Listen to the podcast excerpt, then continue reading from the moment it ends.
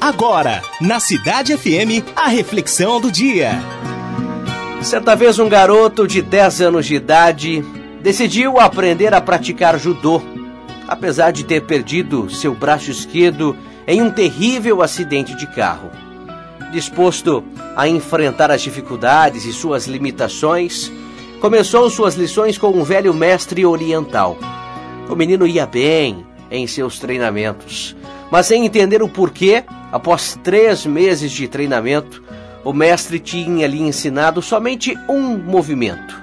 E o garoto então perguntou: Mestre, não devo aprender mais movimentos?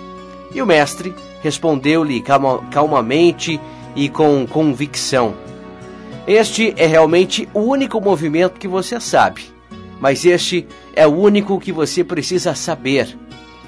Sem entender muito bem, mas acreditando em seu mestre, o menino manteve-se treinando.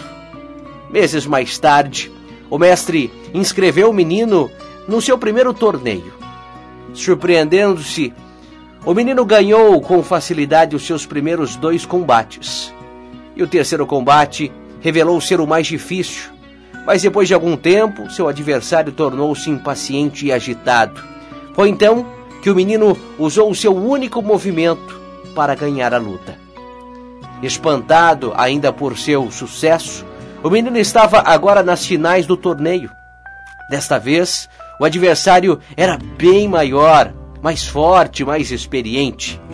Preocupado com a possibilidade de o garoto se machucar, cogitaram até cancelar a luta quando o mestre então interveio. De forma alguma, deixem o menino continuar. Da mesma forma, o garoto, usando os ensinamentos do mestre, entrou, entrou para a luta e, quando teve a oportunidade, usou o seu movimento para prender o adversário. Foi assim que o menino ganhou a luta e o torneio. Ou seja, havia se tornado o grande campeão. Mais tarde em casa, o menino e o mestre reviram cada movimento em cada luta. E então o menino criou coragem para perguntar o que estava em sua mente. Mestre, como eu consegui ganhar o torneio com somente um movimento?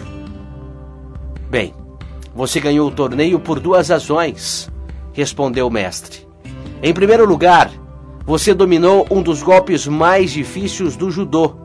Em segundo lugar, a única defesa conhecida para esse movimento é o seu oponente agarrar o seu braço esquerdo justamente o que você não tem.